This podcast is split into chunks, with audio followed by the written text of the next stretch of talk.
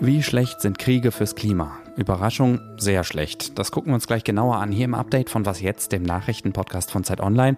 Und wir schauen nochmal nach Israel, wo Wahlsieger Benjamin Netanyahu wahrscheinlich bald Chef einer rechtsnationalen Regierung wird. Willkommen zu dieser Folge am Mittwoch, den 2. November mit mir, Moses Fendel. Der Redaktionsschluss für dieses Update ist 16 Uhr. Dass Kriege grundsätzlich schlecht sind, darauf können sich wahrscheinlich die meisten Menschen einigen. Schließlich sorgen sie seit jeher für Tod, Leid und Zerstörung. Was wir bisher weniger auf dem Schirm haben, Kriege sind auch Klimakiller. Weltweit stößt das Militär so viel Treibhausgas aus wie der gesamte Flugverkehr.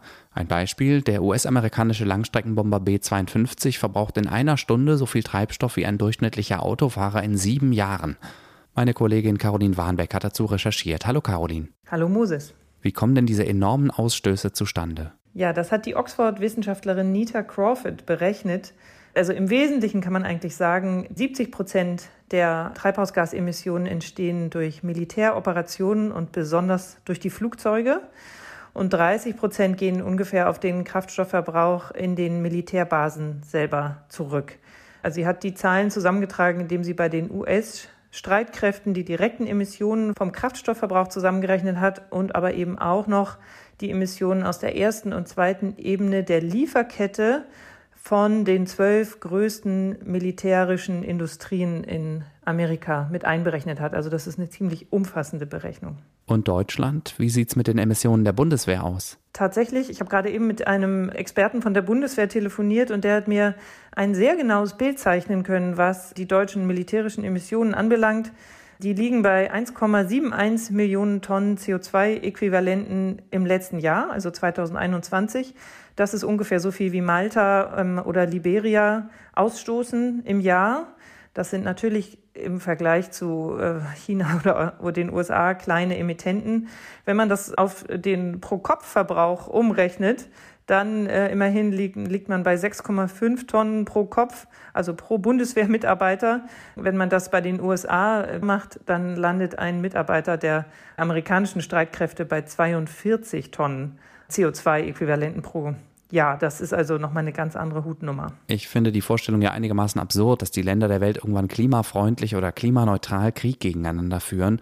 Aber wenn wir den Gedanken mal weiterdenken, wie lässt sich eine Armee denn dekarbonisieren? Da kann man tatsächlich eine ganze Menge machen. Das hat mir der Mann von der Bundeswehr auch erklärt. Der hat gesagt, seit 2005 hat Deutschland seine militärischen Emissionen um ungefähr ein gutes Drittel schon gesenkt und will eben auch äh, absehbar klimaneutral werden.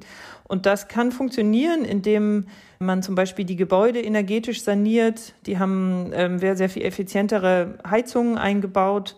Und außerdem sind äh, in den Stützpunkten in, im Ausland häufig versuchen sie auf äh, zum Beispiel Solar für die Stromversorgung umzustellen. Und das hat auch einen großen Vorteil für die Sicherheit, denn Energietransporte sind ja immer wieder auch in Afghanistan zum Beispiel Ziel von Anschlägen gewesen. Klimaneutral zu werden hat viele Vorteile, nicht nur fürs Klima, sondern auch für die Sicherheit und sogar für die äh, zum Beispiel Reichweite von Waffensystemen.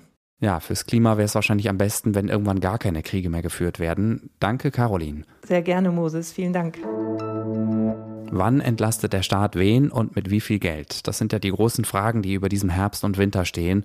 Und genau darüber diskutieren gerade auch wieder einmal die Regierungschefinnen und Chefs der Bundesländer. Mittags waren sie erst noch unter sich, aber mittlerweile sitzen sie im Kanzleramt mit Bundeskanzler Olaf Scholz zusammen. Zwischen dem einen und dem anderen Treffen gab es vorhin eine kurze Pressekonferenz, bei der die Länder nochmal klargemacht haben, was ihnen wichtig ist und welche offenen Baustellen sie noch sehen.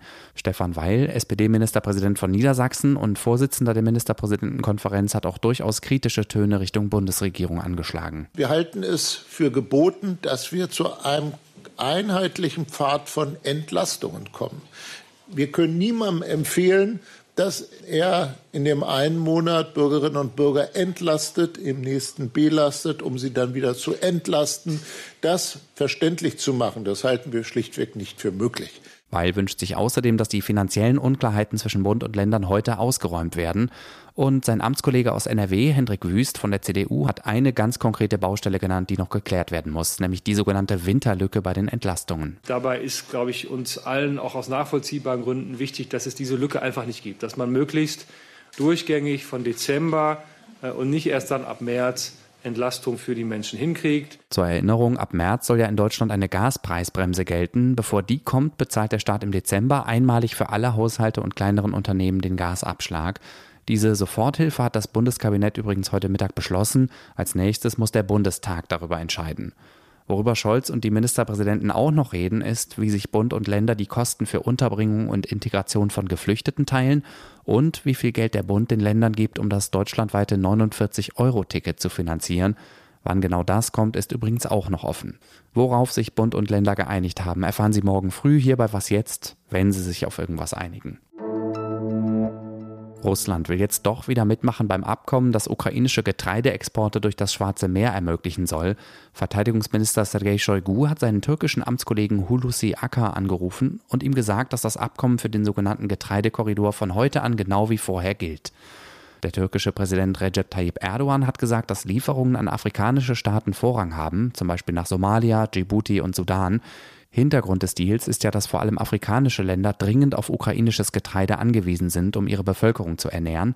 Letztes Wochenende hat Russland das Abkommen nach einem mutmaßlichen Angriff auf seine Schwarzmeerflotte ausgesetzt.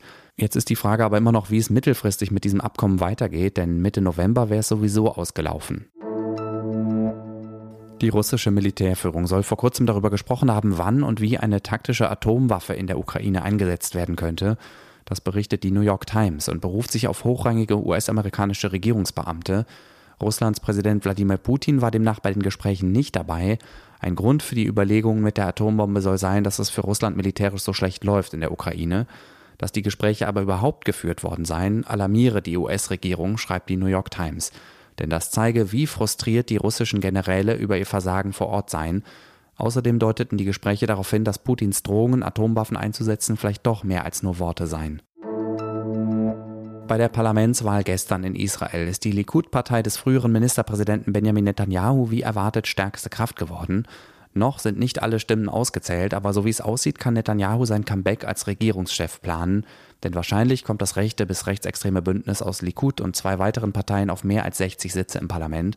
Das ist die Mehrheit, die man braucht, um in Israel eine Regierung zu bilden.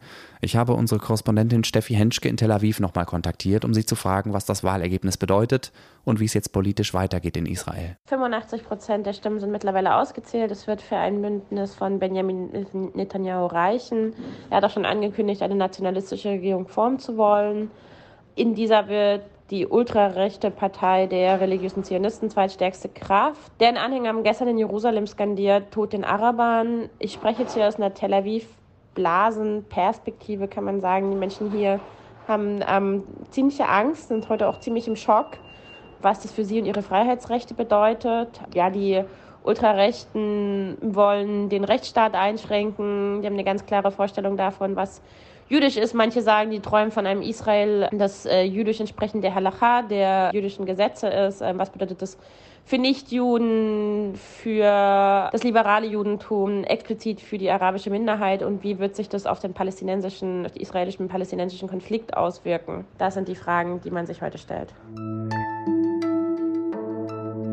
Was noch? Ist unter Ihnen zufällig ein Thomas Müller oder eine Anna Meyer?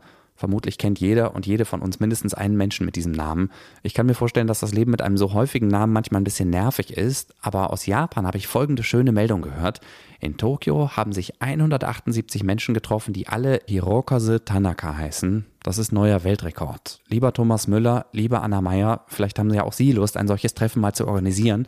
Ich stelle mir das ganz lustig vor. Wenn ich zu so einem Treffen einladen würde, wäre ich am Ende Mutterseelen allein wobei es ja durchaus manchmal auch gut tut, sich in Ruhe mit sich selbst zu treffen.